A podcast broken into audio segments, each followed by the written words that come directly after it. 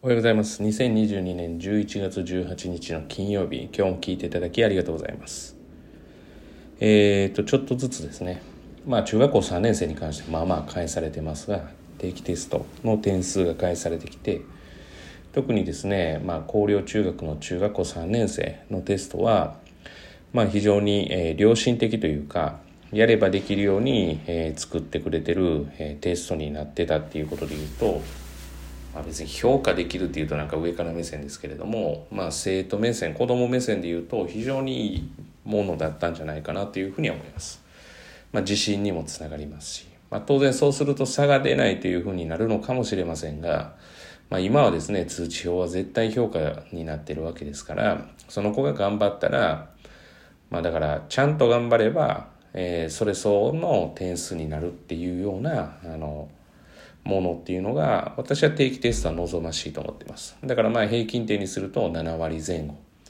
まあ、ただ理科は80点超えてると聞いたので中学校3年生ですけれども、まあ、逆に言えば、まあ、7割前後で作ってるけど皆さんが指示されたものをしっかりこなしたから8割取れてる可能性もありますし逆に言えばちょっと簡単すぎたっていうことも考えられるかもしれません。ただ定期テストっていうのは本来やれば取れるもの。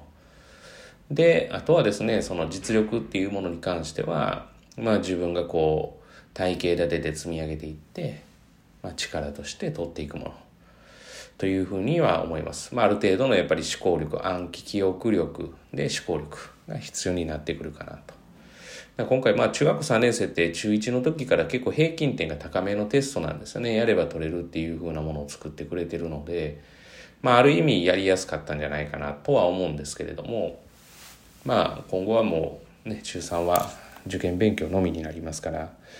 まあ一つ一つ自分がやるべきことを明確にしてやっていく必要はあるのかなというふうには思います。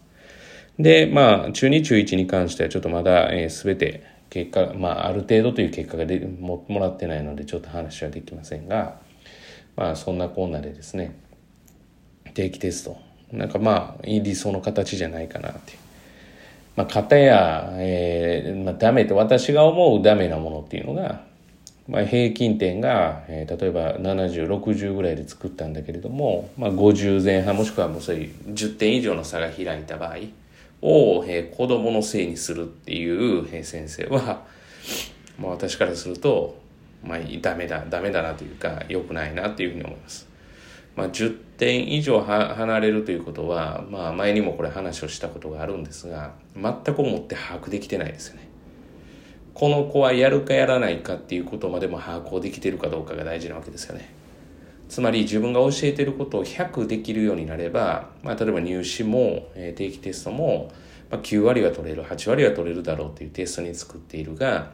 まあ、それがそもそもちゃんと伝わっていないということも考慮しないといけないしかつ、えー、家での勉強もできていないだろう。まあ、ワークはやっているけど、まあ、ただただ答えを移しただけであるとか。で、そういうことを鑑みて、おそらく平均点はこのぐらいになるだろうということを予測してやらないといけないんですけれども、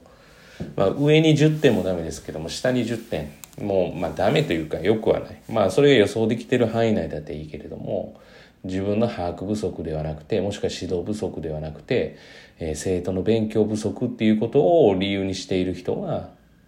まあそれを公に言うということはダメだと思います。いやさ事実はそうなんですよ。だから勉強不足だからこの問題だったらおそらく50だろうって最初に読んどかないといけないってことです。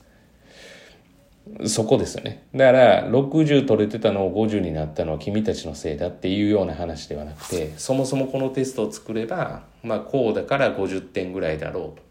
ということで蓋開けたらやっぱ50点と。でも本当は6割取ってほしいテストなんだよと。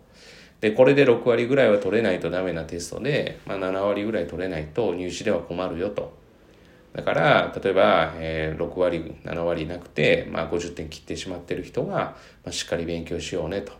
で、何かあれば聞いてくれたらしっかりとフォローするからね、ぐらいは必要じゃないかなと。まあ、それはあたかも60取れてないのは君たちが悪いというようなことでは非常に困るかなっていうふうには思います。まあまあそこまで期待、期待するというか、そこを期待されてないと言ったら変ですけれども、それ以上の期待を塾に求められていると思うので、まあそれは塾側がやればいいのかなというふうにも思ったりしています。まあ定期テストの結果が少しずつ変えてきましたので、そのことについて話をしました。えー、本日は以上です。今日も聞いていただきありがとうございました。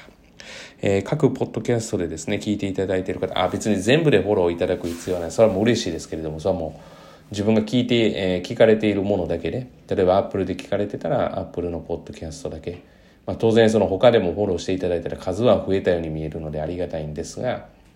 まあ当然そのね、通知とかもたくさん来るでしょうから、それは皆様にとっていい形がいいのかなとは思います。なので、まあ、聞いていただいててフォローしていただいてない方は、まあ、フォローしていただけると非常に嬉しいですし、えー、要はフォーム、なんかで、え、質問等とか、え、ご相談受け付けておりますので、まあ、こういう内容を話してほしいとかも含めて送っていただけると、え、非常に嬉しく思います。えー、皆様にとってですね、今日一日がいい一日となることを願いまして、また次回お会いしましょう。では。